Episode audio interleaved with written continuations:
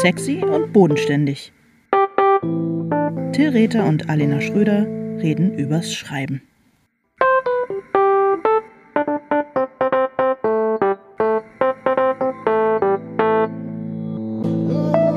Hallo Alena. Hallo Till. Wie geht's, wie steht's?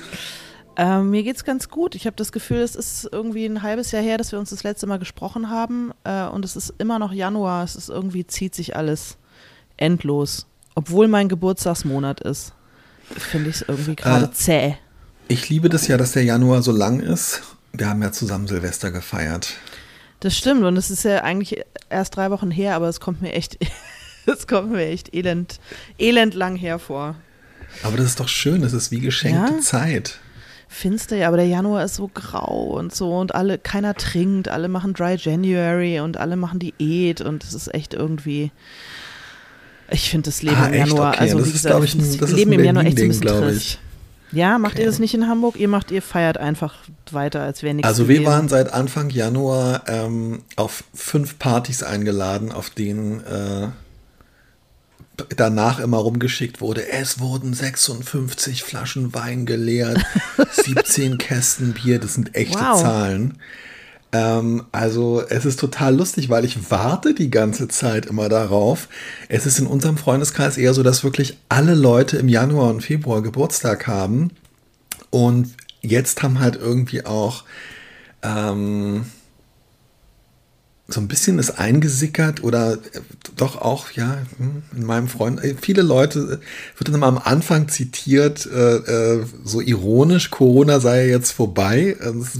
alle wissen, es ist nicht so, aber man feiert jetzt halt trotzdem. Mhm. Ey, ich, es gab keinen Tag im Januar, an dem ich nicht völlig verkatert gewesen wäre. Krass, ihr habt irgendwie die aufregenden Freunde. Ich, ähm, bei mir war echt gar nichts. Alle sind so voll, halten sich jetzt zurück und so das ist hier arbeiten wieder total der Tanz auf viel. dem Vulkan. Ja. ja, ich glaube, ihr seid vielleicht einfach christlicher geprägt. Bei euch ist jetzt halt einfach immer noch Faschingszeit und ähm, die bunte Jahreszeit, die fünfte Jahreszeit. Und ihr werdet dann wahrscheinlich eher so ins Fasten kommen, wenn der gute Christenmensch fastet vor Ostern, oder? Stimmt, das kann gut sein, ja. ja. Da sind wir schon ja, durch mit unseren Selbstoptimierungssachen äh, und hauen ganz normal auf die Kacke, so wie vorher auch. Und dann komme ich ja wieder nach Berlin. Mhm. Ich kann dir aber noch was sagen, ähm, also auch zum, zum Thema Januar und irgendwie vernünftig sein und so weiter. Ich habe dir doch beim letzten Mal erzählt, dass ich äh, mir jedes Jahr vornehme, Blutspenden zu gehen und es niemals mache und so. Und äh, heute gehe ich Blutspenden. Ich habe einen Termin zur Blutspende. 15.15 Uhr okay. werde wow, ich leer, okay. werde ich abgezapft. Im Alexa? Im Alexa, ja. Wirklich? ja. Im Alexa und danach gehe ich noch schön Food Court und ähm, Oh, ich finde das richtig toll. Herzliche, ja, ganz, ganz, Pommes. du, herzliche, herzliche Glückwünsche und äh, toi, toi, toi. ja, ich werde berichten. Ich finde das richtig gut. Ich muss das auch mal wieder machen. Ja, wahrscheinlich Aber, sagen die mir dann, ähm, dass mein Blut minderwertig ist, zu wenig Eisen und so und dann bin ich total demoralisiert und mache es nie wieder. Aber ich, äh, ich gebe dem jetzt mal eine Chance. Nee, das glaube ich nicht. Ich glaube, du hast super Blut. Hm. Na, wir werden sehen. Wir werden sehen. Oh Gott, ey. Aber tatsächlich kann ich mich daran auch erinnern, zu der Zeit, als ich ähm, häufiger Blut gespendet habe in den 90er Jahren, ähm, habe ich auch immer, also so viel auch so zum Thema christlicher äh, Schuldkomplex, ähm, habe ich immer auch gedacht, dass dann danach noch ungefähr so vier bis sechs Wochen, dass vielleicht irgendwann ein Anruf oder ein Brief kommt, dass sie irgendwelche schrecklichen Krankheiten in meinem Blut gefunden haben. Mhm. Und ähm, habe immer irgendwie so gedacht, dass äh, das dazu führen wird, dass noch irgendwas Furchtbares rauskommt und dass ich irgendwie bestraft werde. Äh, ja, das denke ich aber sowieso die ganze Zeit. Also in diesem Mindset, dass ich bestraft werde für all das genau, Gute, das genau. mir widerfährt, bin ich eh immer und insofern ähm, macht es nichts. Ist auch nicht schlimmer als sonst eh schon immer. Werd nicht ohnmächtig wie ich beim letzten Mal. Es ist einfach peinlich. Aber vielleicht werde ich dann von einem gut aussehenden jungen Arzt in die stabile Seitenlage gelegt. Vielleicht fake ich meine Ohnmacht und guck mal, was passiert. Okay, viel Glück. Wir sprechen heute über das Thema Entscheidung, Alena. Bist du eigentlich ähm, entscheidungsfreudig? Die Frage erübrigt sich jetzt fast so ein bisschen. Aber ich bin, bei dir nicht, ich bin mir bei dir nicht so ganz sicher. Ich bekomme ähm, im Laufe der, über die Jahre und Jahrzehnte, die wir uns kennen, bekomme ich äh, widersprüchliche Signale. Ich könnte die Frage, ob du entscheidungsfreudig bist äh, hm. oder nicht, könnte ich nicht beantworten.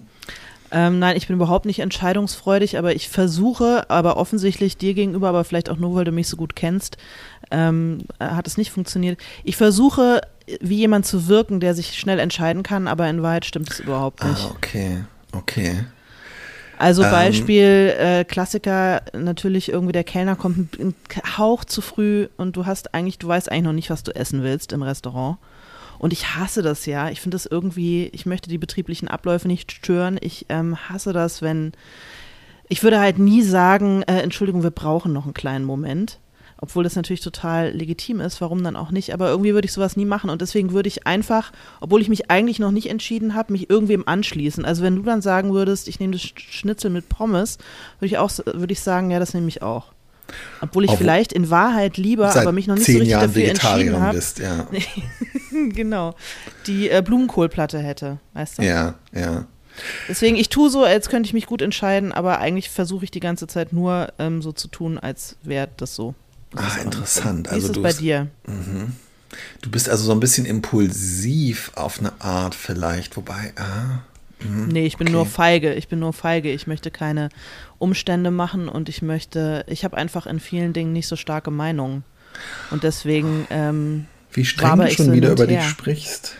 Nö, das hat ja auch positive du kannst auch Seiten. Sagen, vorsichtig, ja genau. ja, genau. Ich bin halt vorsichtig. Aber ähm, ich bin nicht so wahnsinnig entscheidungsfreudig. Wie ist es bei dir? Das ist interessant, dass du dieses ähm, Beispiel mit der, ähm, mit der Speisekarte gesagt hast, weil ich tatsächlich ich, ja, also ich bin, ähm, ich leide buchstäblich, also ich leide unter Entscheidungsschwäche. Also damit nicht nur ich habe sie und ich bin entscheidungsschwach, sondern ich leide auch wirklich sehr darunter, weil ich diesen, ähm, den Zustand des sich nicht entschieden habens als äh, sehr quälend äh, empfinde und zwar gar nicht unbedingt wegen der Außenwirkung, sondern weil ich ja, sowieso, es ist halt immer so eine Einladung dann zum Grübeln und zum Abwägen und so. Denkst und du dann immer, du hast die falsche getroffen, wenn du eine getroffen hast? Mm, nee, es ist eher so, dass ich das, nee, überhaupt nicht. In dem Moment, wo ich die Entscheidung getroffen habe, ähm, schaue ich überhaupt nicht mehr zurück. Und das ist auch tatsächlich etwas, wo ich sagen muss, also da ähm, bin ich dann wieder erstaunt und irgendwie auch fasziniert, dass ich zumindest null ähm, lernfähig bin.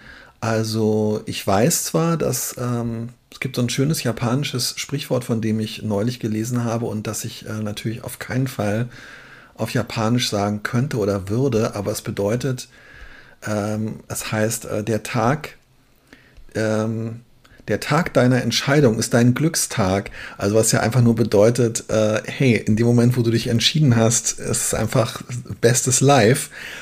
Und darum ja. habe ich zum Beispiel bei der Speisekarte, ich setze mich nie irgendwo hin, ohne sozusagen eine, eine Standardeinstellung zu haben. Also mhm. ich weiß einfach, es ist ja völlig klar ungefähr, in was für einen Kontext man sich begibt, ob es ein vietnamesisches oder ein italienisches oder ein Hamburger-Restaurant ist. Und ähm, wenn ich von der, ähm, vom, vom Personal äh, beim Studium der Speisekarte überrascht werde, dann ähm, habe ich mir immer was bereitgelegt, was ich abfeuern kann und wo ich weiß, damit werde ich auf keinen Fall unglücklich. Und ich habe mir auch auf alle Fälle ähm, für so Situationen in einer Bar oder so ich habe eigentlich nie besonders großen Appetit auf irgendein bestimmtes Getränk oder wenn ich äh, zu Starbucks komme auf irgendeinen bestimmten Kaffee oder so, aber ich habe mir halt einfach was zurechtgelegt, einfach um diesen Prozess der Entscheidung. Ich mag den Entscheidungsprozess wirklich überhaupt nicht, dieses Abwägen. Ich glaube, das ist der Siegeszug von Gin and Tonic äh, äh gewesen.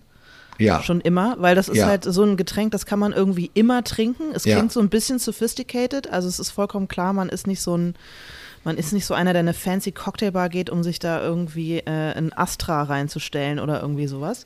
Ja. Ähm, Aber du musst auch nicht wissen, was ein Sidecar oder ein Mint Julep ist oder musst erstmal, genau. äh, ja, genau. Genau, und du kriegst ein großes Glas mit äh, Eis drin und viel Flüssigkeit. Das ist einfach der, der das beste Kompromiss. bei passender Beleuchtung sogar noch so ein bisschen phosphorisziert. Also ja. total. Und es schmeckt, es ist total süß, aber auf so eine Art, wo dir niemand vorwerfen äh, könnte, ähm, dass du so Fruchtsaft einfach nur ja oder mit trinkst, mit Rum Cola, wo man halt wirklich ja. sich einfach nur noch so eine so eine Zuckerbetankung setzt. Ich meine, ähm, du hast du hast total recht. Es ist sozusagen wirklich und du kannst es halt einfach sagen ähm, und niemand reagiert darauf äh, und vor allem, das sind alles Vorteile, aber genau wie du sagst, der Hauptvorteil ist halt äh, die Entscheidung ist bereits getroffen und du musst die Entscheidung nicht erst irgendwie groß abwägen. Oh, bin ich heute eher in Stimmung für einen braun undurchsichtigen ähm, Alkohol oder äh, möchte ich mm. irgendwas, was, ja, aber wärst du mhm. nicht manchmal auch gerne so jemand, der sich selber wichtig genug nimmt, um tatsächlich mit dem äh, Barkeeper oder dem Kellner in so, eine, in so einen Dialog einzutreten und zu sagen, ah, ich mhm. weiß noch nicht so genau, was würden Sie mir denn empfehlen? Ist der Fisch des Tages heute, haha, und ist, also, ist, äh, also, es gibt ja dann so Leute, die dann so ja. erstmal diskutieren und Meinungen hören wollen und so und sich lange Zeit lassen. Und es nervt mich immer, aber ich finde es auch irgendwie toll, dass sich jemand selber den, den, mhm. den zu erwartenden Genuss so wichtig nimmt, dass er sich das herausnimmt, einfach noch ein bisschen abzuwägen, wofür man sich mhm. entscheiden soll. Eigentlich ist das ja nicht so schlecht. Nee, und ich habe tatsächlich auch das Gefühl, also wenn man so ein bisschen empathisch ist und die Situation lesen kann, dass Menschen, die das machen, unter Umständen damit auch zum Beispiel ähm, ja, äh, Leuten, denen sie dann diese Fragen stellen, große Freude machen. Also es gibt zum Beispiel sicherlich BarkeeperInnen, die total gerne dann darüber reden und einem was empfehlen. Und auch, ich habe manchmal auch durchaus das Gefühl, dass ähm, KellnerInnen irgendwie, ja, auch vielleicht so ein entweder so eng mit der Küche verbunden sind oder so einen gewissen Stolz empfinden und dann auch gerne darüber berichten. Und wenn man das macht, entsteht ja wirklich für alle Beteiligten eigentlich eine total schöne Situation, die ich aber ähm, tatsächlich, äh, das geht mir wie dir, ähm, mit jeder Faser meines Körpers verabscheue. Und wenn ich das mit, mit ansehen muss, vergeht mir wirklich der Appetit und äh, ich habe einfach total schlechte Laune. Ja. Ich glaube, es liegt bei mir aber wirklich daran, dass ich das Gefühl habe, hier wird einfach, ne, das ist schon sehr, sehr judgmental, aber ich habe so das Gefühl, hier wird einfach etwas komplett Unwichtiges zelebriert und ähm, mhm. vielleicht auch auf Kosten der Lebenszeit der Umsitzenden oder des, äh, der, der, der arbeitenden Bevölkerung. Und letztendlich ist es doch irgendwie auch wirklich, es ist doch wirklich jetzt scheißegal, einfach, ey. Mhm. Aber du hast recht. Ich meine, ja, also es, es hat schon was mit sich selber. Ähm, es hat schon was mit, äh, ja, also um einen, um den Autor Max Landorf äh, zu zitieren. Ähm, er trug einen Kaschmirmantel, denn er war es sich wert. Ja. Er fragte, ob ähm, der Fisch zu empfehlen ist, der, ob der Zander aus der Havel ist, denn er war es sich wert. Ja. So, ähm, ja, mal gucken. Wir können das ja mal so ein bisschen austesten. Ich umgebe mich nicht gern mit Leuten, die es sich wert sind. Ach komm. Ist doch wahr. Ja, vielleicht kann man das ein bisschen trainieren. Ich habe jetzt in der sozusagen in meiner äh, Sinnsuche und der Frage, wer bin ich eigentlich, was will ich eigentlich, wie soll das alles weitergehen, ähm, äh, soll ich so Übungen machen, indem ich zum Beispiel die ganze Zeit äh, Daumen hoch, Daumen runter mache. Also ich wow, laufe durch die Gegend wow. und ich oder ich sitze in der U-Bahn und ich gucke mir Leute an und dann äh, denke ich, der Schal da finde ich gut oder finde ich nicht gut, ohne groß Was? nachzudenken. Einfach sozusagen sofort super judgmental äh, Daumen hoch, Daumen runter. Und es ist ganz lustig. Man kann es ein bisschen trainieren. Alter, aber das ist ja total super. Du bist ja dann damit wirklich, also ähm, Wer hat uns auf das Thema Entscheidungen gebracht? Ähm, ich kriege leider im Moment, weil ich wirklich in einer, einer außerordentlich äh, stumpfen oder sagen wir tauben Phase bin, also vom Gefühl her, auch auf Twitter nicht so viel mit. Jemand das, auf Twitter hat uns auf äh, das Thema. War das schlimme, war Helena? Ähm, weiß ich, ja, ich weiß gar nicht mehr. Kann sein. Ich schreib's, ich, ich, äh, wir werden das noch, wir werden die Credits noch austeilen, aber ich weiß es gerade auch nicht auswendig. Ich glaube, es war schlimme, liebe, gute Helena und ähm, es ist so interessant, weil du bist ja dann damit wirklich tatsächlich äh, du bist ja damit wirklich äh, absolute, äh, ich meine, das ist ja, also du trainierst sozusagen durch dieses Daumen hoch, Daumen runter äh, die ganze Zeit Entscheidungen, weil Urteile ja. sind ja Entscheidungen. Ja, weil das ja, das ist ja dann so ein bisschen angelegt, dieses irgendwie, oh, naja, es ist eigentlich nicht so wichtig und ich bin nicht so wichtig und ob es mir eigentlich gefällt oder nicht, weiß ich gar nicht so genau. Und ich glaube, man kann das ein bisschen lernen. Auf sich auf so eine Intuition zu verlassen ob man irgendwas eigentlich mag oder nicht mag oder schön findet oder nicht schön findet oder haben will oder nicht haben will. Mhm. Okay. Woran ist, ist eigentlich, eigentlich doch äh, total absurd, dass wir so sind, obwohl wir in der Arbeit die ganze Zeit nichts anderes tun, als Entscheidungen zu treffen. In eigener Sache. Ja, ja, das stimmt. Aber ich muss sagen, mein Problem ist halt nicht, dass ähm, ich nicht weiß, was ich gut oder was ich nicht gut finde. Mein Problem ist halt eher, dass ich, wenn ich dann anfange, darüber nachzudenken, du kannst natürlich alles zerr und ver und kaputt denken und grübeln und so weiter. Also ich müsste mich eher so auch genau auf diesen ersten Impuls vielleicht mehr verlassen. Aber ich habe mich auch tatsächlich, ähm, hm, ich glaube, dass wirklich das Einzige, was mir beim Schreiben richtig leicht fällt, Entscheidungen sind. Und das muss ich, muss ich echt sagen. Also beim, im, in einem Alltagsleben ist es echt schwer. Ich kann es auf der ganz unteren Ebene, also so im Restaurant, habe ich überhaupt kein Problem oder äh, an der Theke. Ähm, und ich kann es dann tatsächlich auch, wenn es wirklich um sehr, sehr schwierige und sagen wir mal so sehr elementare oder sehr weitreichende Sachen geht. Aber ich habe zum Beispiel wahnsinnige Probleme, mich zu entscheiden ob ich den Zug um äh, 10.18 Uhr oder um 11.18 Uhr nehmen soll. Ja, über sowas, das kann wirklich sein, dass ich eine, eine Zugbuchung äh, aufschiebe und äh, den, den Preis äh, verdoppele, weil ich mich nicht entscheiden kann. Und das ist genau dieses, der Moment der Entscheidung ist dein Glücksmoment. Alter, ey, was zur Hölle. Wie ist es bei dir beim Schreiben? Du hast total recht, natürlich. Also ich meine, es gibt wirklich, ähm, also es ist der, man kann das nicht quantifizieren, aus wie vielen, unendlich vielen Entscheidungen ähm, das Verfassen eines durchschnittlich langen Textes, geschweige denn eines, eines Romanmanuskriptes oder so besteht. Ähm, wie ist es bei dir? Äh, ja, anstrengend. Ich glaube, das ist un unter anderem das, was das Schreiben so anstrengend macht mitunter. Dass man halt die ganze Zeit Entscheidungen äh, fällt und jede Entscheidung eine andere Entscheidung zwingend macht. Ja, so ist es bei mir. Ich finde es, ähm, ich finde es äh, ermüdend. Okay. Aber natürlich auf eine Art auch wieder ganz geil, weil ja tatsächlich ähm, alles möglich ist. Also man kann ja im Grunde quasi alles entscheiden. Vielleicht ist das, das, Geheimnis deines Erfolges, dass du, dass das dir so, ähm, dass du die Entscheidung schwer machst und dass du sorgfältig bist beim Entscheiden.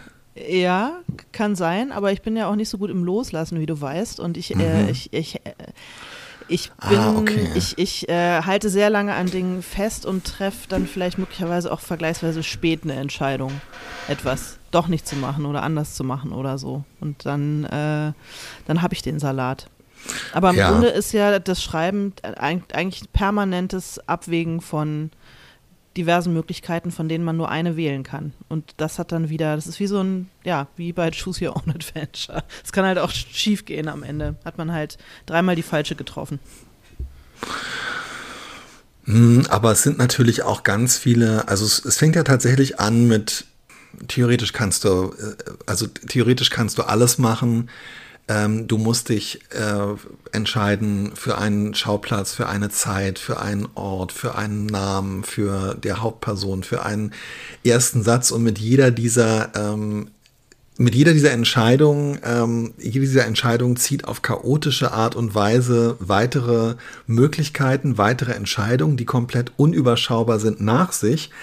Aber ich finde ja auch, dass es mit jeder Entscheidung ähm, einfacher wird, weil du deine, ähm, weil du deine, äh, weil du das Chaos angefangen hast, ähm, kleiner zu machen und weil du die Auswahlmöglichkeiten für dich mit jeder Entscheidung begrenzt. Also ich mhm. finde es da so, ich finde es so schön, dass man so zugucken kann, wie im Grunde genommen alles immer einfacher wird und immer überschaubarer wird, sobald man angefangen hat, sich zu entscheiden. Und gerade da würde ich sagen, es ist halt wirklich so, ähm, ich würde auch im Zweifelsfall eine Entscheidung, zum Beispiel für einen Namen oder für ähm, einen bestimmten Konflikt oder so, äh, ganz schön lange festhalten, weil die mhm. Gefahr, finde ich, immer wieder zurückzugehen, Entscheidungen zu revidieren, ähm, ist, glaube ich, wahnsinnig, wahnsinnig groß. Und wenn ich Menschen mir in den Schreibseminaren angeguckt habe, die ich ähm, gegeben habe, und ähm, wir darüber gesprochen haben, warum Menschen teilweise ein, zwei, drei Jahre oder so oder viel länger, manchmal fast zehn Jahre oder so, an, ähm, an unvollendeten Manuskripten sitzen und immer wieder buchstäblich dahin zurückkehren und auch immer wieder zurückschreiben, dann liegt es, glaube ich, wirklich daran, dass sie ihre Entscheidungen immer wieder revidieren. Und ich würde mhm. sagen, im Zweifel für die Entscheidung und selbst äh, gerade auch beim Schreiben, eine schlechte Entscheidung ist besser, als die Entscheidung fünfmal zu in Frage zu stellen. Das stimmt. Und die allerschlechteste ist gar keine Entscheidung. Aber das geht ja nicht. Das ist ja also das keine Entscheidung treffen, ist wirklich einfach nur nicht schreiben. Ja, das ist das Beste eigentlich. ja, stimmt. Was, was, glaubst du? Ich würde ja, also man fängt ja, man fängt ja meistens, also am Anfang muss man ja tatsächlich noch nicht so wahnsinnig viel entscheiden. Da ist ja noch alles Mögliche offen. Aber ich würde sagen, so äh, ungefähr auf, auf, auf ein Drittel muss man tatsächlich ein paar äh, harte Entscheidungen treffen, die dann nicht mehr so leicht zu revidieren sind. Und dann tatsächlich stellt sich irgendwann das ein, was du beschrieben hast, nämlich dass sich die Welt, äh, äh, die Welt sozusagen von alleine so ein bisschen baut, aufgrund der Parameter, die man vorher festgelegt hat. Und dann wird es leichter. Ich finde ganz am Anfang, wenn noch quasi alles möglich ist und dann so ab der Hälfte, wenn eben nicht mehr alles möglich ist, dann wird es leichter. Aber dazwischen drin ist so eine, äh, ist so eine Phase beim Schreiben, wo es, wo es eigentlich mit am kompliziertesten ist, findest du nicht? Nee, also ich, äh, nee, ich glaube, da arbeite ich anders. Also für mich ist eigentlich, ich brauche wirklich relativ lange, ähm, bevor ich überhaupt anfange zu schreiben, ähm, bis mir so die Gestalt des Textes klar ist. Und damit meine ich jetzt nicht, nicht mal, dass ich vielleicht so den ganz großen Handlungsbogen schon genau weiß oder erklären kann, wo der wie, wodurch abgestützt wird oder so, aber ich habe so eine Art visuellen Eindruck oder so von dem, von dem gesamten Text oder vielleicht so ein Stimmungsbild oder so. Und das führt dazu, dass ich am Anfang, ich habe eher das Gefühl, dass, dass direkt am Anfang die ganz, ganz, ganz, ganz schwierigen Entscheidungen äh, getroffen werden. Also schon in dem Fall, in dem man, also du entscheidest dich am Anfang für eine Hauptfigur und mhm. für eine erste Perspektive und dadurch gegen unendlich viele andere. Und ähm, ich habe das Gefühl, dass die Probleme, die äh, bei mir im Laufe des Schreibens entstehen und die ich im Laufe des ähm, äh, Schreibens löse, das sind handwerkliche Probleme, das sind so Kreativitätsprobleme, mir fällt mhm. vielleicht nichts ein und es sind vielleicht auch so Energiehaushaltsprobleme. Ich bin erschöpft, ich kann gerade irgendwie nicht weiter oder so, aber ähm, komisch, es ist komisch. Ja, in dem Moment, wo ich anfange zu schreiben, habe ich das Gefühl, ich bin wirklich wie du in einer, in einer U-Bahn. Ähm, die Entscheidungen oder die Urteile für und gegen fallen fast automatisch. Also das geht irgendwie buchstäblich wie am das ist echt erstaunlich. Ich habe es früher mal gehasst, wenn äh, Leute zu mir gesagt haben, ja, mach, ja, machst du mal hier, diese Glosse schreibt sich doch wie von selbst. Aber manchmal fühlt es sich dann wirklich an, als würden sich diese Entscheidungen wie von selbst. Hm. Hm. Denkst du beim Schreiben denn ähm, über, also denkst du so nach, soll der das jetzt, soll, soll, die, das, soll die jetzt das oder das machen? Kann man das überhaupt so beschreiben? Ich habe so das Gefühl, ich denke darüber gar nicht so ich denke über Wörter oder so nach, aber ich empfinde das gar nicht so als Entscheidung. Während vorher empfinde ich das schon als echt wichtige Entscheidung. Mm, naja, aber im, im Grunde, ah, das klingt jetzt super esoterisch, aber im Grunde nee, sag. Trifft, ja die, trifft ja die Figur die Entscheidung. Oder die, die, die Figur, genau. die man angelegt hat, handelt ja im Grunde zwingend, sonst, sonst wird sie ja unplausibel. Also wenn sie irgendwas tut, was überhaupt nicht in ihr angelegt ist, äh, weil ich das so entscheide, dann, dann, dann, muss, dann muss es dafür schon einen richtig guten dramaturgischen Grund geben. Also insofern ähm, würde ich sagen, wenn es einem gelungen ist, das vorher die richtigen Entscheidungen zu treffen, muss man hinterher nicht mehr so viele treffen. genau, dann, absolut. Genau, ja, ja. Weil die Figur, die für dich trifft. Ab, ja, total. Und das, ja. genau, und diese Entscheidungen aber finde ich, ähm, ich will gar nicht, das ist lustig, ich traue mich nicht, das aktiv, ich muss es passiv ausdrücken. Ich habe das Gefühl, die werden bei mir getroffen. Die treffe ich, bevor ich überhaupt anfange zu schreiben. Mhm. Und es sind eigentlich ähm, wirklich so auch so Phasen, wo ich teilweise rumliege und so ein bisschen ungezielt nachdenke und manchmal auch dann wirklich ganz gezielt nachdenke. Und manchmal ergeben sich solche Entscheidungen auch einfach ähm, Klar, ich finde auch so Entscheidungshilfen im Gespräch, äh, was ich an der Bar oder am Restauranttisch oder so mh, mm, eigentlich irgendwie doof finde. Äh, finde ich natürlich zum Beispiel im Gespräch mit, ähm, mit Lektorinnen oder so total, mhm. äh, total super. Also ich hatte jetzt so einen Fall, ich habe gerade den ähm, äh, das Konzept für den äh, siebten Adam Danowski-Band ähm, geschrieben, den ich äh, yeah. im nächsten äh, halben Jahr schreiben werde. Also, und das ist halt wirklich auch, das habe ich dann aufgeschrieben, als ich damit fertig war, mir das auszudenken. Beziehungsweise vieles entsteht dann natürlich auch noch ähm, oder so ein paar Lücken füllen sich, ähm, wenn man das dann notiert. Und da ist so ein Schauplatz, wo ich beim, Schrei beim Schreiben des Konzeptes gedacht habe, oh, ähm, ah, das ist vielleicht noch nicht so ideal. Mhm. Ähm, ich schreibe das aber einfach mal hin und ähm, ich kann jetzt leider nicht sagen, was das für ein Schauplatz ist, weil dann im Grunde genommen das Buch schon so ein bisschen erzählt. Das ist auch jetzt völlig egal. Sagen wir, es ist eine, keine Ahnung, eine verlassene Kirche oder so. Und dann ähm, habe ich aber jetzt, ich habe es vor einer Woche der Lektorin geschickt und gestern habe ich mich mit ihr getroffen und hatte mir das dann aufgeschrieben als, als Problem, dass wir noch über diesen Schauplatz reden müssen.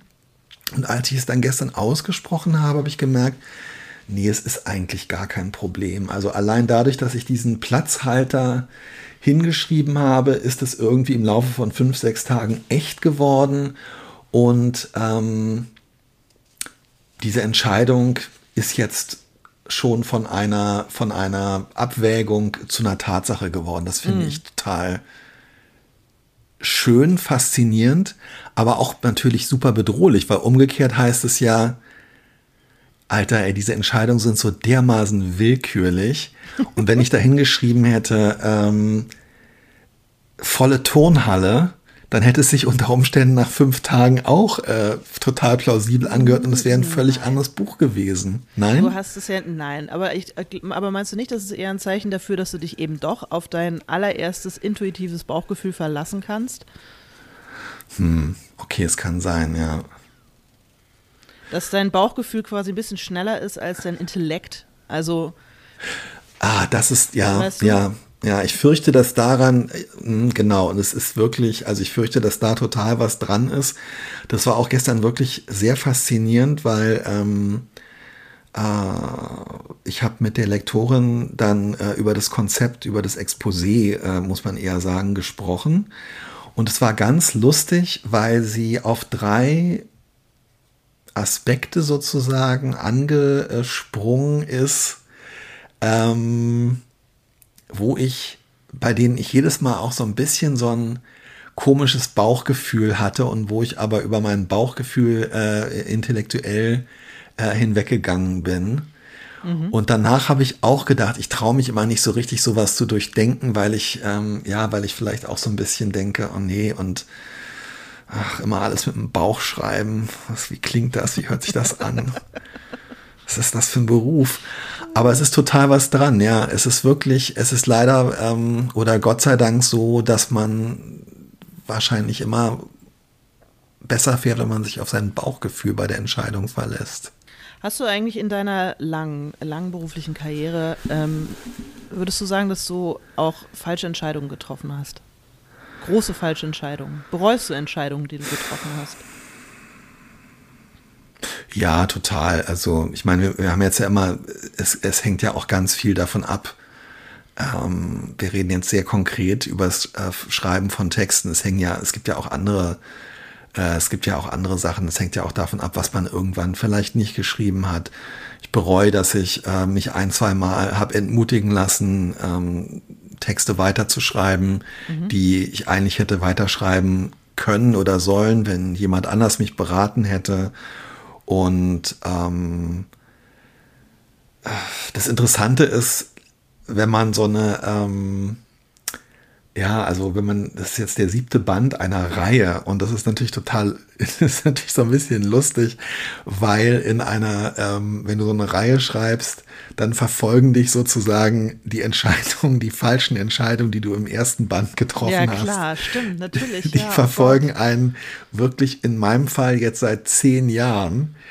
Und ähm, klar, man kann das, äh, man, man kann das irgendwie äh, einfach auch dann, man kann einfach auch Sachen weglassen und eine Figur irgendwie so ein bisschen umdirigieren oder so, aber es ist dann halt, ja, es ist dann halt so ein bisschen, ich finde es halt auch so ein bisschen geschummelt und es ist aber so ein, es ist so eine Lektion in Demut, weil man, finde ich, dann lernt, mit in Anführungszeichen falschen Entscheidungen zu leben und irgendwie das Beste daraus zu machen. Und was anderes bleibt uns ja eh irgendwie nicht übrig. Ja, jetzt würde mich aber natürlich interessieren, was, was das ist, aber das wirst du hier wahrscheinlich nicht offenbaren, oder? Ach naja, also ich habe zum Beispiel doch, also ähm, ich habe tatsächlich aus der Not, finde ich, eine Tugend gemacht, weil ähm, am Anfang ging es mir halt wirklich darum, ähm, den Vertrag für den äh, Adam Danowski-Krimi Treibland zu bekommen und dann auch ähm, ja, daraus vielleicht eine Reihe zu machen. Und mein äh, Agent hat damals halt gesagt, ja, ja, du musst das so und so machen mit dem Kommissar. Ich habe das auch schon mal erzählt. Äh, und der muss irgendwie, es muss ein Kommentar, Kommissar sein, der muss in einer schönen, äh, interessanten äh, Stadt, die die Leser gerne mögen, ermitteln. Und der muss irgendeine Psychomacke haben. ähm, sowas wie Hypersensibilität oder so. Und das war so dahingesagt und ich habe dann so ein bisschen ähm, recherchiert und ähm, hatte mich auch journalistisch schon mal damit beschäftigt und habe dann halt auch wirklich gleich gedacht, warum mache ich das jetzt nicht einfach? Ich setze es einfach eins zu eins so um, was er gesagt hat. Das waren mhm. ja nur so dahingesagte Beispiele. Und im Grunde genommen hat mich dann ähm, gerettet, dass äh, ein oder zwei Neurologinnen mir geschrieben haben und geschrieben haben, ja, das ist so ein bisschen problematisch. Also Menschen, die sich selbst als hypersensibel identifizieren, muss man alles respektieren, ist alles wichtig. Aus neurologischer Sicht gibt es das möglicherweise nicht und es ist oft vielleicht Burnout äh, undiagnostiziert oder Depression. Und dann habe ich halt sozusagen, ich habe schon nach dem ersten Band gemerkt, wenn der jetzt die ganze Zeit in Anführungszeichen hypersensibel ist, dann ist es auch sehr schnell auserzählt, beziehungsweise es beeinträchtigt die Figur immer auf die gleiche Art mhm. und Weise und es kann gar nicht so eine Entwicklung stattfinden. Und ich habe mich dann aus dieser in Anführungszeichen falschen Entscheidung so rausgeschrieben. Naja, und es gibt so ein paar auch so Figurenkonstellationen. Es ist zum Beispiel auch schade, dass ich seinen, ähm, seinen Chef äh, Knut Behling der ihn in den ersten drei, vier, fünf Bänden das Leben zur Hölle macht, dass ich den, ähm, dass der von Anfang an so alt war, dass der halt einfach dann in Rente gehen musste. Äh, sowas gibt's ja irgendwie. Ich meine, im Fernsehen äh, ermitteln die dann halt einfach auch noch, wenn die Schauspieler 80 sind. Aber, ja, aber ähm, das war, aber das war eine, das ist eine super schöne Szene, wie Behling nach der das, Rente Ja, das ist lieb, dass du das, das ist lieb, dass du das sagst. Das aber gebraucht als Autor hätte ich es mir leichter gemacht, wenn diese Figur einfach weiter dabei gewesen wäre. Ja, aber du hast es, du hast es ehrenvoll gelöst. Ich habe einfach geschummelt. Ähm, ich hab, Was? Äh, Erzähl. Ja, ich habe ich hab in äh, Junge Frau gibt es ein Kapitel, das in äh, in Esslingen spielt. Esslingen, eine äh, mittelgroße Stadt in der Nähe von Stuttgart. Ähm, das ist eine der schönsten Städte im, äh, im wahnsinnig schönes In Württemberg. Wirklich sehr schönes Städtchen. Ähm, Schwaben. Genau. Und ich wollte, und ich wollte Ähm, genau, also die eine äh, Protagonistin zieht da halt hin und heiratet dort.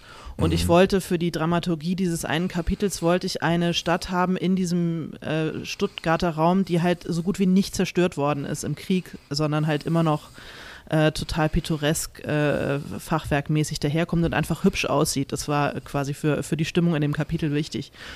Äh, deswegen Esslingen und Esslingen auch deswegen, weil ein guter Freund von mir aus Esslingen kommt und das war sozusagen mhm. ein kleines Osterei für ihn. Es ist eigentlich überhaupt gar nicht wichtig, äh, wo das spielt. Es sollte einfach quasi, ich dachte, mhm. ah, er liest es dann vielleicht und freut sich.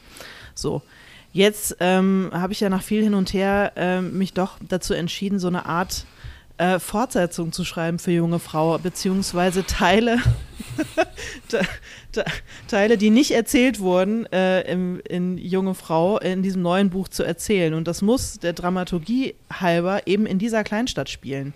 Mhm. Jetzt war mir aber vollkommen klar, Esslingen ist so weit weg und es muss so spezifisch sein und es spielt alles in der Nachkriegszeit ich, ich kann nur verlieren, wenn das wirklich in Esslingen spielt, weil da muss ich wirklich jeden Straßennamen nochmal nachrecherchieren. Äh, jede Ecke, ich muss mich richtig in die Esslinger Geschichte einarbeiten und darf mir nichts ausdenken, weil natürlich dann irgendjemand, der sich auskennt, kommt und sagt, nee, Moment, so war das aber alles gar nicht. Also habe ich mir richtig selber eine richtig schöne Falle gestellt und ähm, dachte, es geht nicht. Ich muss das in irgendeinen fiktiven und ich brauchte eigentlich auch einen Ort, der ein kleines bisschen kleiner ist, als Esslingen dann wurde. Das ist ja gar nicht so klein. Jedenfalls ähm, habe ich dann in der Taschenbuchausgabe, habe ich aus Esslingen einen fiktiven Ort namens Ildingen gemacht, den es gar nicht gibt, damit ich jetzt in dem neuen Buch äh, namens Bei euch ist es immer so unheimlich still, äh, das Ganze oh. in, einem, in, einem, in einer fiktiven Kleinstadt in der Nähe von Stuttgart äh, spielen lassen kann, die nicht Esslingen ist, sondern das nicht existente Ildingen. Also ich habe geschummelt. Okay, und, aber. Ähm, ja, und so beißen einen manchmal Entscheidungen, die man mal getroffen hat und auch leichtfertig getroffen hat, weil ich dachte, es ist vollkommen egal. Es ist einfach nur ein lieber Gruß an einen lieben Freund. Ähm, beißen die einen manchmal noch in den Arsch hinterher. So ist das. Ja, du hast, äh, also ich, ich freue mich total. Du hast, glaube ich, hier zum ersten Mal den, ähm, den, den Titel von deinem nächsten Buch gesagt, kann das sein? Ja, ja, kann, kann gut sein, aber ist ja jetzt auch offiziell und kein Geheimnis mehr insofern. Gibt es schon die Vorschau und so? Ja, ist alles schon da.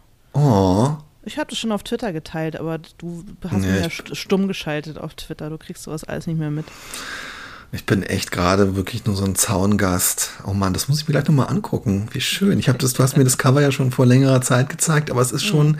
irgendwie, finde ich, ein sehr ähm, äh, ach, das ist schon ein sehr besonderer Moment dann auch nochmal, wenn das Buch in der Vorschau auftaucht, oder? Ja, das ist auch schön. Das stimmt. Was macht es mit dir? Ähm, Dass ich es noch überhaupt gar nicht fertig geschrieben habe? Ja, weil das ist Angst. ja für dich eine ungewöhnliche Situation, oder?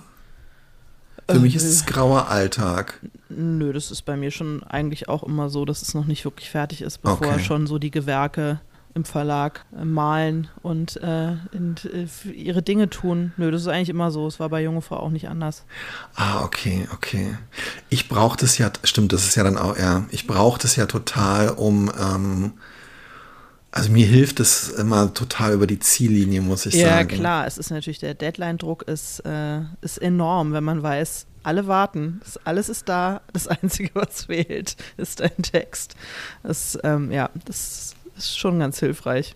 Mhm, das aber auch, finde ich, dann tatsächlich so dieses, also es ist halt das erste Mal, dass das Buch so aus dem, ähm, ja, aus dem ätherischen Bereich des, äh, des Irrealen mhm. ins, ins Konkrete ähm, tritt. Und bei mir ist es, abgesehen jetzt von, von Schuldgefühlen, ähm, die damit in Verbindung stünden, wenn es dann nicht fertig würde, ist es für mich dann auch so, dass ich denke, ah, okay, also andere halten das Buch für real, dann ähm, sollte ich vielleicht auch damit anfangen. Ja, und ist es nicht schrecklich, wenn dann klar ist, es muss schon so ein Vorschautext geschrieben werden und der äh, ist ja meistens mhm. einfach quasi eine, eine, eine, kleinere Fassung der, der, des Konzepts, das man mal abgegeben hat.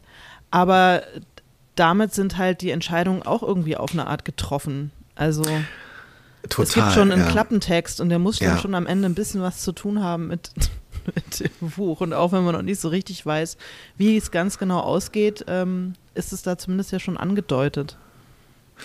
Ja, aber auch das finde ich, ähm, nimmt einem dann ja auch wieder Entscheidungen ab und oder zumindest zeigt mir dann auch, ja, diese Entscheidungen können getroffen werden. Also kannst du diese Entscheidung jetzt auch treffen. Du hast dich vielleicht zusammen mit der Lektorin auch darauf geeinigt, ähm, den Klappentext in diese oder jene Richtung ähm, zu schreiben. Das heißt, die Entscheidung ist jetzt entweder vorgegeben oder ähm, sie kann vielleicht auch nochmal revidiert werden, aber es ist der, die Möglichkeit eines Entscheidungs, eine Entscheidungsfindung ist aufgezeigt und auch das hilft mir total. Ja. Ich muss sagen, also es ist ja auch die sinnvollste Übung, finde ich. bin wirklich nicht kreativ darin gewesen, mir in irgendeiner Art und Weise äh, Schreibübungen oder so auszudenken. Mhm. Darum habe ich in diesen ähm, Schreibworkshops auch immer sehr konkret nur mit den ähm, AutorInnen an ihren aktuellen Projekten diskutiert.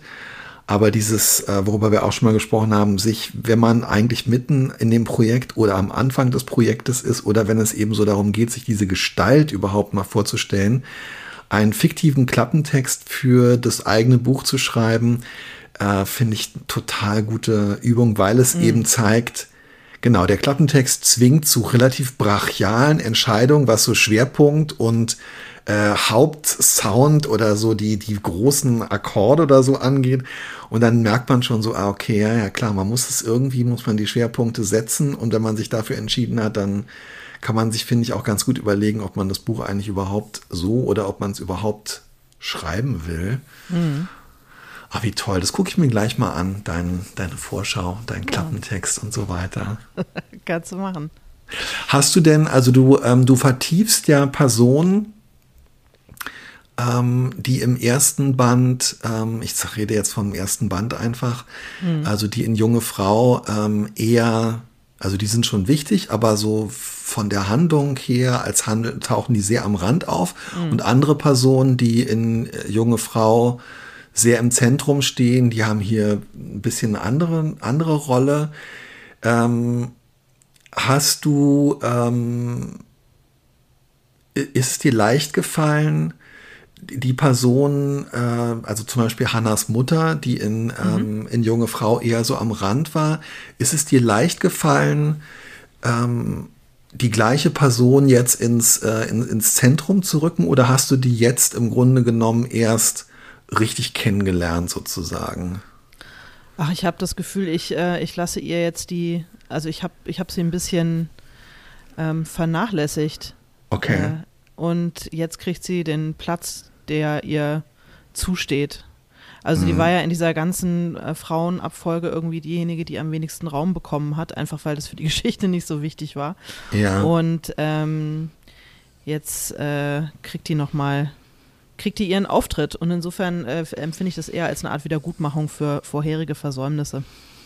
Und hattest, hast du da das Gefühl, du hast, was ihre Figur, die Anlage ihrer Figur in junge Frau angeht, äh, du hast da Entscheidungen getroffen, ähm, das lässt sich ja nicht so leicht revidieren, wie einen Ortsnamen mm. zu ändern. Nee. die du jetzt vielleicht, äh, wo du im Nachhinein sagst, oh Mann, warum musste ich ihr diese oder jene Eigenschaft mitgeben? Es wäre irgendwie einfacher oder keine Ahnung, vielleicht sogar schöner, wenn sie so und so wäre. Oder ist es stellst du das dann nicht mehr in Frage? Ist die Figur einfach so und das ist, stimmt dann auch? Naja, da, dadurch, dass es ja, ähm, da das so ein Mittelteil in dieser ganzen Geschichte ähm, behandelt, also eben weder ein äh, Prequel noch ein Sequel ist, sondern ein Midquel. Ja. Äh, es ist natürlich sowohl der Ausgang als auch so, ist die Anlage und der Ausgang sind mhm, eigentlich bist, schon festgelegt. Also genau, du bist sehr einge, du bist sehr durch deine durch deine Entscheidungen, die du 2017, 18, 19 getroffen hast, bist du sehr ähm, eingeengt im Grunde Das stimmt, genommen. aber das macht es äh, auf der anderen Seite natürlich auch viel, viel leichter, weil einfach schon so viel schon da ist und so viel schon entschieden ist. Und dadurch, dass es äh, in junge Frau Sinn ergeben hat und aufgegangen ist und plausibel war, äh, kann ich es jetzt auch nicht total verkacken. Mhm. Also ich muss ja im Grunde vor allem schreiben, warum die dann am Ende so wird, wie sie ist und warum dieser Konflikt, den sie hat mit ihrer Mutter, so massiv ist und so weiter. Und ich ich weiß ja genau, worauf es hinausläuft und das ist eigentlich total hilfreich gewesen. Also ich durfte ja Anfang Dezember eine, einen großen Teil ähm, von deinem Buch lesen und äh, ich bin total begeistert. Ich freue mich wahnsinnig auf dieses Buch und ähm, ich glaube, du sitzt, du sitzt wirklich an einem, an einem außerordentlich äh, schönen und äh, einem außerordentlich bereichernden Manuskript und äh, alle Menschen, die irgendwie in die Nähe von junge Frau gekommen sind, können sich wirklich richtig, richtig, richtig auf diesen Sommer freuen. Ach, wie lieb, ja. Äh, fehlt aber noch ein so bisschen was. Mann, ey, du musst auch gleich wieder irgendwie das Negative. Äh, Nein, nee, gar nicht. Ist doch jetzt nee, egal, ob du das ja. noch, ob du das noch zu Ende schreiben musst oder nicht. Ganz ehrlich. Ey, selbst wenn du jetzt das so abgeben würdest und dann einfach noch ein Kapitel, ähm, weiß ich nicht, wo du so Thomas Mann-Style, ja. äh, einfach nochmal so das Ende von, äh, von Hans Castor beziehungsweise äh, Hannas Mutter in drei Sätzen, selbst dann müsste man sagen, wow, formal, mutig, inhaltlich, einfach großartig. Das wäre mal eine mutige Entscheidung. Puh, das wäre gut genug für Einfach Thomas in den Sack hauen und sagen, pff, ja, fehlen noch 100 Seiten, aber die habe ich jetzt mal eben hier noch auf zwei Seiten zusammengefasst und muss reichen. Hä, wer, liest, wer liest schon Bücher noch zu Ende? Also ich meine, kommt doch eh so gut wie nicht mehr vor.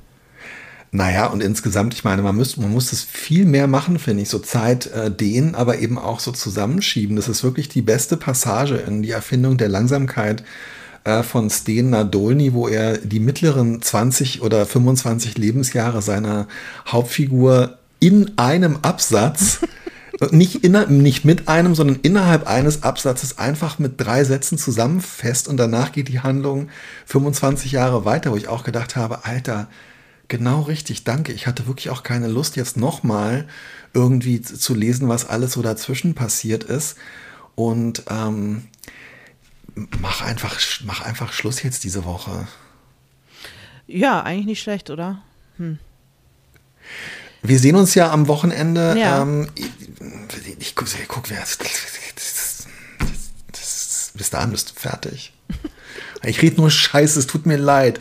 Ich respektiere total, was du noch für, für viel Arbeit hast und ähm, äh, ja, aber es ist jetzt schon Zielgerade, also ist jetzt absehbar. Oh, es wird schon, wird schon alles, oh, ja. Es ist schon Zielgerade. Ja, es wird, ja, ne, oh, jetzt, Mann, jetzt sozusagen jetzt kulminierend, jetzt kulminieren alle Konflikte, jetzt wird, jetzt geht's nochmal richtig zur Sache.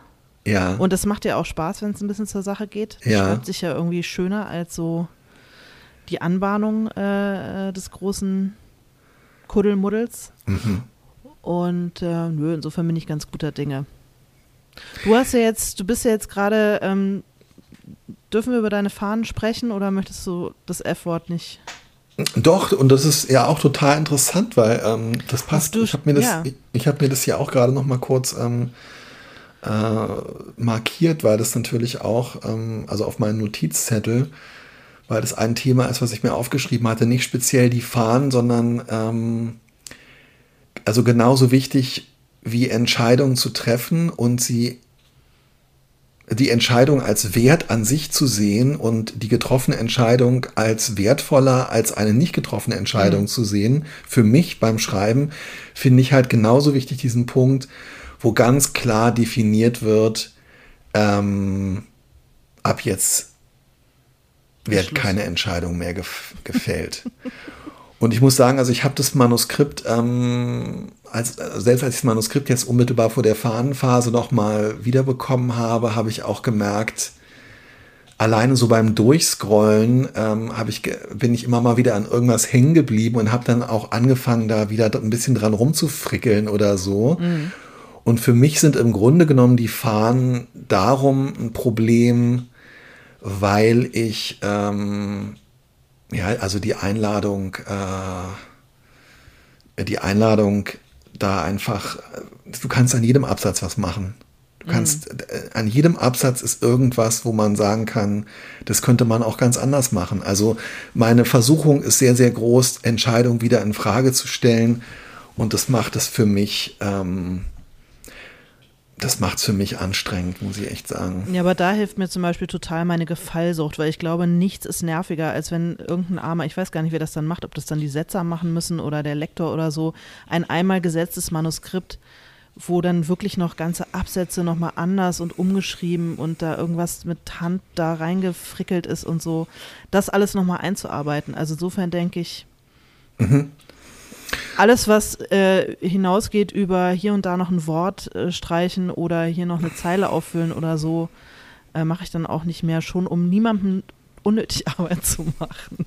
Das ist äh, an dem Punkt dann wirklich nicht mehr der Ort für große Entscheidungen, obwohl es ja die letzte Möglichkeit ist. Genau, und das hat wiederum was Atemberaubendes, dieser ultimative Aspekt, aber ja. mir hilft auch tatsächlich dieses, dieser Gedanke, ähm, also sagen wir so, ich muss mich daran erinnern und es ist dann für mich aber auch eine große Erleichterung und ich habe die Fahnen eine Woche oder zehn Tage vor mir hergeschoben. Ich habe mich aber auch wirklich viel mit dem Manuskript ähm, beschäftigt und im Grunde genommen mache ich es jetzt auch, oder ich habe es jetzt auch so gemacht, ich bin jetzt auch fertig ich muss nur noch die Sachen ins PDF übertragen und es sind auch nur bei 400 Seiten oder so nur 27 Stellen, was ich wirklich nicht hm. viel finde, nee, einschließlich der 10.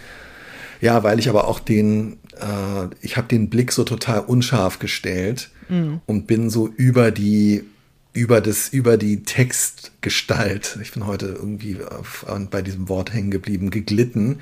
Und tatsächlich hat mir das geholfen, hier und da hängen zu bleiben und auch zu merken, oder oh, stimmt irgendwas nicht, beziehungsweise da ist ein Tippfehler oder das Wort äh, passt da gerade gar nicht hin durch, eine, ähm, durch einen Kürzungsfehler oder so. Aber im Grunde genommen habe ich auch losgelassen, habe gedacht, ja, es ist jetzt, äh, außer mir lesen es jetzt auch noch mal drei Leute und ähm, es ist, ich bin dankbar, dass ich die Zeilen auffüllen und kürzen kann, mhm. aber ähm, ich gleite und segle jetzt da buchstäblich so ein bisschen äh, durch und äh, freue mich wirklich darauf, dass dann eben auch dieser, ja, dass dieser Endpunkt ähm, definiert ist. Ab jetzt keine Entscheidung mehr. Ja, ach, herrlich. Ja, das ist, das ist, ja, das ist eigentlich wirklich wahnsinnig schön. Hast du auch manchmal noch so, so äh, Vorstellungen, dass dir die Mama morgens die Klamotten rauslegt und so Alltagsentscheidungen für dich trifft? Manchmal habe ich eine riesige Sehnsucht danach, dass andere Leute so Kram für mich entscheiden und ich mich nicht den ganzen Tag mit sowas befassen muss. Wie, was gibt's zu essen? Was ziehe ich an? Wow, okay. Hm, ich habe ehrlich gesagt, ähm, seine ganze Kindheit hindurch wünscht man sich diese Autonomie, sowas endlich selbst entscheiden zu dürfen und kaum ist man erwachsen, wünscht man sich zurück, dass jemand diese Entscheidung für einen trifft. Mir geht es jedenfalls so. Ich hätte gerne Stylistin, die mich einkleidet. Aber dafür reicht es noch nicht. Nee, möchte ich nicht, weil ich dann ähm, was, das Einzige, was ich noch ungerner mache als Entscheidungen treffen oder womit ich mich noch schwerer tue, wenn es nicht automatisiert ist, sind, äh, ist äh, Termine und ähm, Kontakte koordinieren. Ah, okay, ja, verstehe. Und also der äh, alleine die Absprache mit äh, meinem äh, Stylistinnen-Team äh, grundsätzlich oder jeden Tag, wann sie kommen und äh, wie wir das regeln, äh, also da kriege ich äh, buchstäblich Gänsehaut, wenn ich mir das vorstelle. Ich habe aber tatsächlich, ich sage es jetzt einfach, wie es ist, ähm, ich kaufe im Grunde genommen alle meine Kleidungsstücke ähm, bei der Firma Uniqlo wirklich aus dem Grund, dass die alle ungefähr auch so aus der gleichen Welt und Material, äh, mhm. Farb- und Materialwelt sind, so dass eigentlich, es sei denn, ich habe jetzt wirklich was Besonderes vor, was alle zwei Wochen vielleicht einmal vorkommt, ähm, ich ziehe halt wirklich einfach so, ey, so wirklich so Mark Zuckerberg-mäßig zwei Sachen aus dem Schrank und es irgendwie für den Alltag muss es halt reichen. Ja, gut. Und, aber jetzt, wo ich sage, finde ich es ganz furchtbar und irgendwie denke ich, Alter, ey, ganz ehrlich, warum habe ich so irgendwie auch, warum habe ich die, äh, die Möglichkeit, ähm, mich äh, ästhetisch kommunikativ auszudrücken, irgendwie auch so aufgegeben? Tja ja, weil man vielleicht auch Entscheidungen irgendwie minimieren will und es ist auch nichts anderes, als wenn die Mutti einem das sozusagen rauslegt. Ähm, meine Mutter hat unglaublich früh aufgehört, uns Anziehsachen rauszulegen. Äh, ich weiß es gar nicht mehr. Hier findet gerade eine Retraumatisierung okay. statt. Ich weiß Nein, nicht, ähm, ich versuche mich gerade daran zu erinnern. Ich kann mich daran überhaupt nicht erinnern. Ey.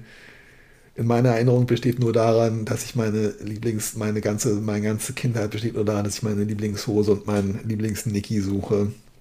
Meine Mutter hat einmal eine äh, Jeans von mir weggeschmissen und hat es ähm, geleugnet. Das war richtig krass. Das war richtig krass. Und ich glaube, das war äh, der Punkt, wo quasi ähm, Zugang ey. zu meinem Kleiderschrank, wo das einfach. Ja, na, ja, ja, das, das war dann vorbei.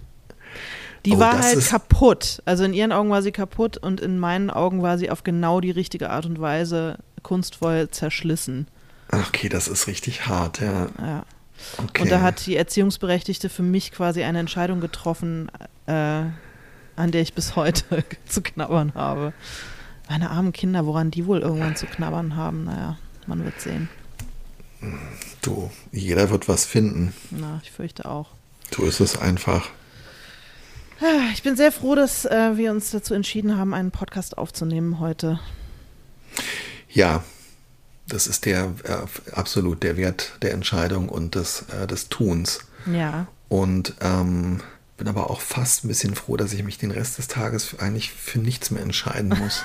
ja, ist doch gut. Sehr gut. Guck mal, eine große Entscheidung hast du heute getroffen. Insofern äh, hast du dein Soll erfüllt, dein Entscheidungssoll. Ja. Mach's gut, lieber Till, und bis nächste wow. Woche. Was denn? Ich, ich muss klar. loslassen lernen. Ich muss klare äh, Entscheidungen treffen und ich lasse jetzt äh, diese Folge los. Ja, ist gut. Ähm, ich nehme noch sagen? weiter auf, aber du kannst ja die deine, du kannst ja die Skype-Verbindung beenden. Ich bleibe noch ein bisschen hier sitzen. Alles klar. Viel Spaß noch mit Till. Ich bin raus. Danke. Ich bin raus, sagt sie auch noch. Tschüss, Alena. Tschüss. Mann, Mann, Mann, das war ja was.